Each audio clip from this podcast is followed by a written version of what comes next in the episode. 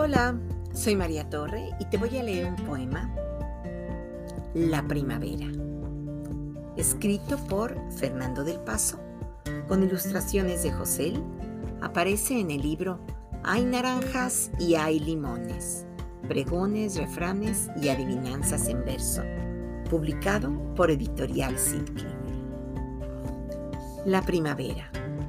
Un sabio me dio un consejo Cierra los ojos y espera que en el lago de un espejo se bañe la primavera. No termina aquí la historia. Abrí los ojos. Las flores me coronaron de gloria, perfumes y resplandores. Érase pues que se era. Era yo y yo era el dueño del sol de la primavera de los colores y el sueño. Y colorín colorado, este poema se ha acabado.